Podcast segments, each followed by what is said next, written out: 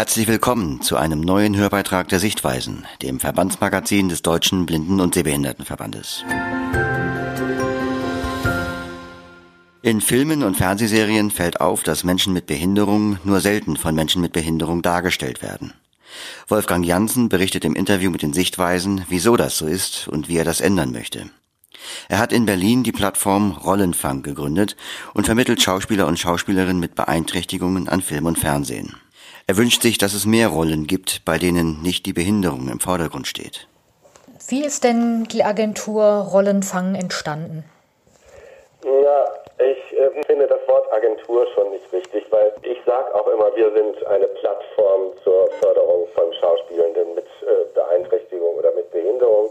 Entstanden ist das Ganze, weil mein Patenkind Schauspieler werden wollte und ich seit 25 Jahren im Kulturmanagement tätig bin und äh, auch keine Lust mehr auf meinen Job hatte, hat mich mein Patenkind auf diese Idee gebracht und ich habe tatsächlich diese Idee dann auch umgesetzt. Warum werden in Filmen und Fernsehserien Menschen mit Behinderung Ihrer Meinung nach denn nur selten von Menschen mit Behinderung dargestellt? Naja, ich glaube, dass der erste und wichtigste Grund ist, dass man immer noch ja, Berührungsängste in der Branche hat, sich auf Menschen mit Behinderung einzulassen. Der zweite, man kann natürlich auch sich ganz gut herausreden, weil es gibt auf staatlichen Schauspielschulen und Filmhochschulen kaum oder gar keine Menschen mit Behinderung. So gesehen vermittelt auch die ZAV, die zentrale Vermittlung der Künstleragentur des Arbeitsamtes. Ich glaube, es werden zwei oder drei Schauspielende mit Beeinträchtigung oder Behinderung dort geführt, äh, weil deren Argumentation ist genauso kein Ausbildungsschein, also auch nicht der Beruf der, des Schauspielenden. Aber ich glaube, Hauptgrund ist immer noch die Berührungsangst. Ja. Und die Angst, dass es teurer wird, dass es umständlicher wird, äh, dass es, äh, man nicht genau weiß, wie man damit umgehen soll. Hm. Haben denn Menschen mit Behinderung überhaupt eine Chance, ähm, eine professionelle Schauspielausbildung zu machen an einer der Schauspielschulen? Ich sagte ja ja und nein. Also eigentlich nein.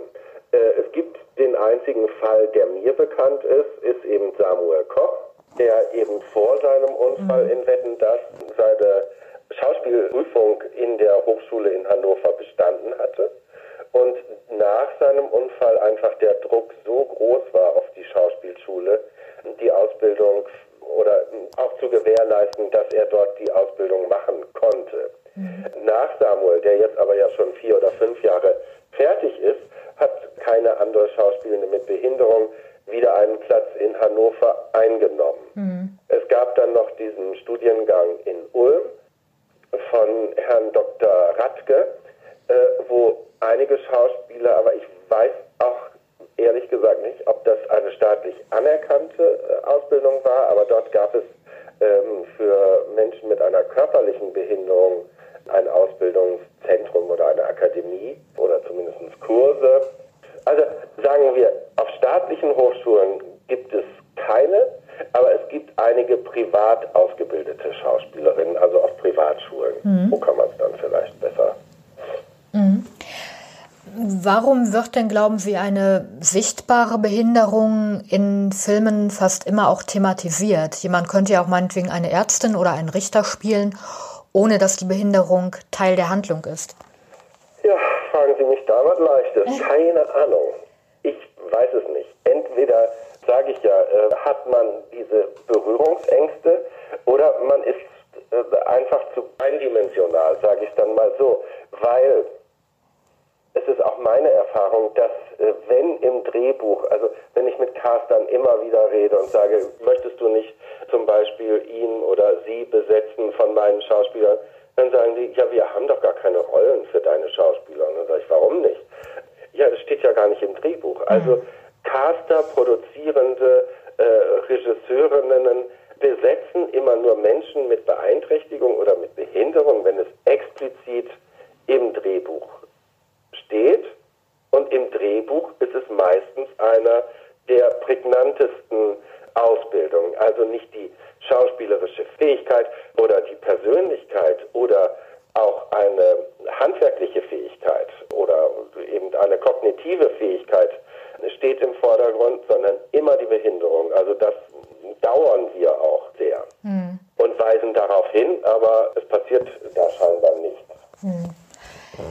Wie erfolgreich ist denn Rollenfang da mit Menschen mit Behinderung an Filmschaffende und Fernsehsender zu vermitteln? Aus meinen Augen nicht erfolgreich genug, aber es gibt einen Bekanntheitsgrad, aber was Sie gesagt haben, steht im Vordergrund. Also uns rufen die Caster oder mich rufen die Caster an oder Produzierende, wenn sie sagen, ich brauche jemanden mit Down-Syndrom, 16 Jahre alt, Migrationshintergrund, ich brauche jemand ähm, Rollstuhlfahrer, 60 Jahre, männlich, graue Haare, möglichst ein bisschen dicker. Also immer als erstes Merkmal scheinbar, wie es dann auch im Drehbuch steht. Man fragt nicht, bräuchte jemand, der ganz toll jemand hm, spielen könnte, sondern es geht immer um das Aussehen und die Behinderung im Film, die dann die Hauptthematik auch sein wird. Mhm. Wahrscheinlich noch ein langer Lernprozess. Ja. Von welchen Erfahrungen berichten Ihnen denn die von Ihnen vermittelten Schauspielerinnen und Schauspieler nach einem Casting oder wenn Sie in einem Film mitgewirkt haben? Das ist natürlich unterschiedlich. Also ich kann schon sagen, ich habe auch selber schon Schauspielende dann an Set begleitet, weil wir versuchen das in der Regel so, dass ein Tandem von Rollenfang an das Filmset geht. Also bei einer körperlichen Beeinträchtigung ein Assistent, aber Schauspielerin mit Behinderung und Coach, im Tandem an ein Filmset geht, haben sich bei Rollenfang vorher kennengelernt, also haben zusammen gearbeitet, entweder die konkrete Rolle zusammen vorbereitet oder sich vorher auf einem Workshop bei uns getroffen oder wenn sie in einer inklusiven Theatergruppe sind, wie Tikva oder Rambazamba, kommt meistens eine Vertrauensperson von diesem Theaterprojekt mit an das Set und dann berichten die Schauspielenden mit Behinderung immer davon, dass es super war. Und auch die Kollegen, die dann mir eine Rückmeldung geben, sagen, es hat super geklappt. Ich habe nie gedacht, dass sie so viel können. Äh, wir waren erstaunt von dem Leistungspensum. Wir waren erstaunt, wie gut konnte er sie den Text behalten. Also was mich dann wundert, weil es kommen eigentlich durchweg positive Erfahrungen von den Produzierenden auch, dass die Verstetigung nicht schneller einsetzt. Also es gibt immer mal Projekte, aber für mich natürlich und für die Schauspieler und Schauspielerinnen auch zu wenig Projekte. Ja, seit wann gibt es denn Rollenfang? Das müsste sich ja dann mittlerweile in der Branche auch ein bisschen eben herumgesprochen haben. Hat es, ja. Also uns gibt es jetzt seit gut vier Jahren. Mhm. Ähm, vermittelt Rollenfang denn auch blinde und sehbehinderte Menschen an Filmschaffende? Im Prinzip ja. Und wir haben jetzt eine erste Schauspielende aufgenommen, im, ja, allerdings erst in diesem Jahr und haben sie noch nicht vermitteln können. Mhm. Ja, was wünschen Sie sich denn perspektivisch im Hinblick auf Inklusion im Film? Ja, also perspektivisch wünsche ich mir natürlich äh, sozusagen, dass es wirklich Rollen gibt, die eben, wie wir das jetzt ja auch schon gesagt haben, wo nicht die Behinderung im Vordergrund steht, sondern also, dass eine Schauspielerin oder ein Schauspieler mit kognitiver Einschränkung könnte einen Bäcker oder einen Koch oder einen Patissier verkörpern und ähm, äh, gewinnt einen Wettbewerb für die besten Pralinen, für das beste Rezept oder wird ein Sternekoch oder eben ein, ein, gewinnt einen Backwettbewerb, dass eben nicht die Behinderung im Vordergrund steht, sondern die Tätigkeit oder aber die besondere persönliche, äh, persönliche und künstlerische Leistung. Also ähm, es gibt natürlich unter unseren Schauspielerinnen hervorragende Interpreten von witzigen äh, Texten, also dass man ja also die künstlerischen Fähigkeiten in den Vordergrund stellt oder aber ähm, diese, die, die Schauspielenden mit Beeinträchtigung in Anführungszeichen zu Stars ihrer Szene machen könnte. Also wenn sie eben Anwältin ist, gewinnt sie einen Prozess oder eben äh, sie können auch Bankräuber sein. Also sie sollen alles Normale darstellen, aber eben äh, positiv belegt und die Behinderung ist natürlich Bestandteil der Story, aber steht nicht immer im Vordergrund und sagt, äh, äh ja. Mhm. Ähm, können Sie ein paar Beispiele nennen für ähm, Leute, die Sie an Film oder Fernsehen vermittelt haben und welche Rollen die dann gespielt haben? Ja, das ist natürlich Karina Kühne im, im, letzten Jahr mehrfach. Natürlich bekannt aus Be My Baby, hat ähm, in aller Freundschaft gespielt, hat mehrere Drehtage, hat in den Bergrettern gespielt und hat Praxis mit Mehrblick, so ein Zweiteiler für die ARD. Dann hat Jonas gespielt in einem Kommissarin Lukas und in Um Himmels Willen. Mhm. Dann hat jetzt Peter Pankow gerade einen Kinofilm abgedreht, der läuft noch nicht. Da schneiden sie gerade. Dann spielt Max Edgar Freitag und Karina Kühne zusammen in einem Film, der heißt Ich auch. Dort geht es um sexuelle Belästigung am Arbeitsplatz für Menschen mit Behinderung in Werkstätten besonders. Ein ganz toller Film. Ja. Ähm, wie viele Schauspieler sind denn bei Ihnen ja quasi registriert und wie finden Sie die? Wie ich die finde? Oder kommen die auf Sie zu? Ja, meistens so rum. Angefangen oder die ersten Schauspielenden sind natürlich da äh, zu uns gekommen, weil äh, ich Kontakt zu den Theater, inklusiven Theatern aufgenommen habe, wie in Ramazamba.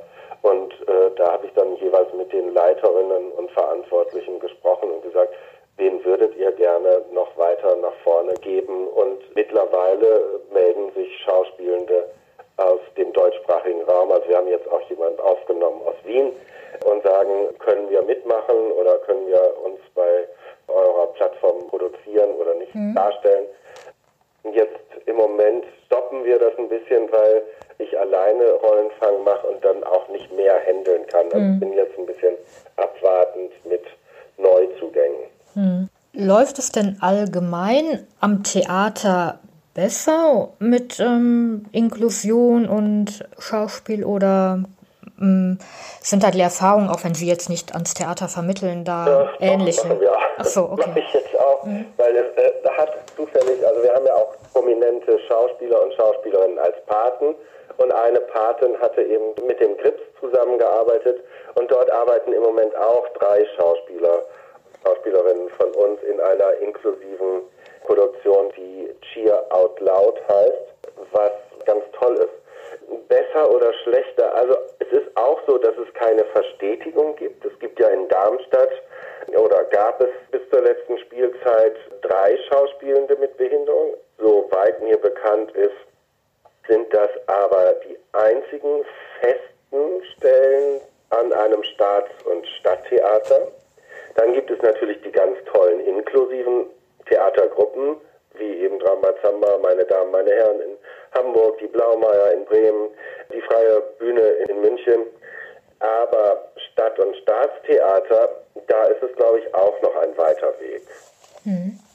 Also es gibt mittlerweile dann die neue Intendantin der Kammerspiele wird, glaube ich, drei Positionen mit Schauspieler und Schauspielerinnen mit Behinderung besetzen in der nächsten Spielzeit. Davon ist aber ein abgewanderter Schauspieler aus Darmstadt dabei, soweit ich weiß. Mhm. Also so gesehen ist das auch sehr klein, die Szene. Mhm. Es gibt also noch jede Menge zu tun, ja. auch an Informations. Es gibt immer mal wieder Projekte, aber das ist auch eben, was wir wollen, ist ja eine Verstetigung und nicht, dass ein Schauspieler, also es gab am Deutschen Theater äh, mehrere Inszenierungen, aber jeweils immer mit unterschiedlichen Schauspielern mit Behinderung. Und natürlich macht eine Mücke noch keinen Sommer sozusagen. Ne? Mhm. Und wenn man keine Verstetigung hat, gibt es ja auch keine, in Anführungszeichen, auch nur gesetzt, Stars, weil immer wenn es dann große Rollen, wo dann im Drehbuch die Behinderung reingeschrieben wird, holt man sich dann doch lieber einen Star, einen bekannten deutschen Schauspieler oder international bekannten Schauspieler und setzt ihn in den Rollstuhl oder lässt ihn zum, zur Blinden werden, wie mhm. in dieser Anwaltsserie. Äh, das heißt, dann traut man man den Schauspielenden, die es auf dem Markt gibt, nicht zu oder sagt, das ist zu kompliziert oder eben sagt, ja, es gibt ja keine Stars oder es gibt keine ausgebildeten Schauspielenden. Wir wollen ja das beste Ergebnis und wir wollen Erfolg erzielen und deshalb nehmen wir Tom Schilling und setzen den, wie jetzt bei den Goldfischen, in den Rollstuhl und drumherum sind zwar auch noch kleinere Rollen mit Schauspielenden mit Behinderung dann besetzt worden, aber als Eyecatcher und Kassenschlager machen wir doch einen Promi davor. Hm. Ja, das ist offenbar noch ein langer Weg, bis sich Absolut. da etwas ändert. Ja. Dann wünsche ich Ihnen viel Erfolg bei Ihrer Arbeit mit Rollenfang. Ja, gerne, danke. Und danke herzlich für das Gespräch. Herzlichen Dank fürs Zuhören. Wir hoffen, der Beitrag hat Ihnen gefallen. Das Schwerpunktthema der aktuellen Sichtweisen lautet Kino. Die leidenschaftliche Kinogängerin Barbara Fickert, die die gemeinnützige GmbH Kino Blindgänger gegründet hat und einen Kinoblog betreibt, berichtet von ihrem Engagement für mehr Audiodeskription im Kino. Jan Meul stellt das neue DBSV-Projekt Kino für alle vor. Schauspieler Sönke Möhring schildert im Gespräch, wie er Audiodeskription entdeckte und warum er, wie Wolfgang Janssen, mehr Vielfalt in Filmen für geboten hält. Möchten Sie noch mehr Sichtweisenartikel lesen? Dann fordern Sie ein kostenloses Probeexemplar an. Schicken Sie dazu einfach eine Mail an Petra Wolf. Ihre E-Mail-Adresse lautet p.wolf mit zwei f at dbsv.org. In der Aprilausgabe bildet berufliche Teilhabe den Schwerpunkt der Sichtweisen. Acht Personen berichten von ihrem Berufsleben. Außerdem geht es um die Entwicklung der Gesundheitsberufe und den neuen gemeinsamen Fachausschuss Teilhabe am Arbeitsleben beim DBSV. Marianne Preis-Devi, Geschäftsführerin des Deutschen Vereins der Blinden und Sehbehinderten in Studium und Beruf, schildert im Gespräch ihre Perspektive auf das Thema berufliche Teilhabe. Hören Sie wieder rein in den Sichtweisen-Podcast. Wir freuen uns.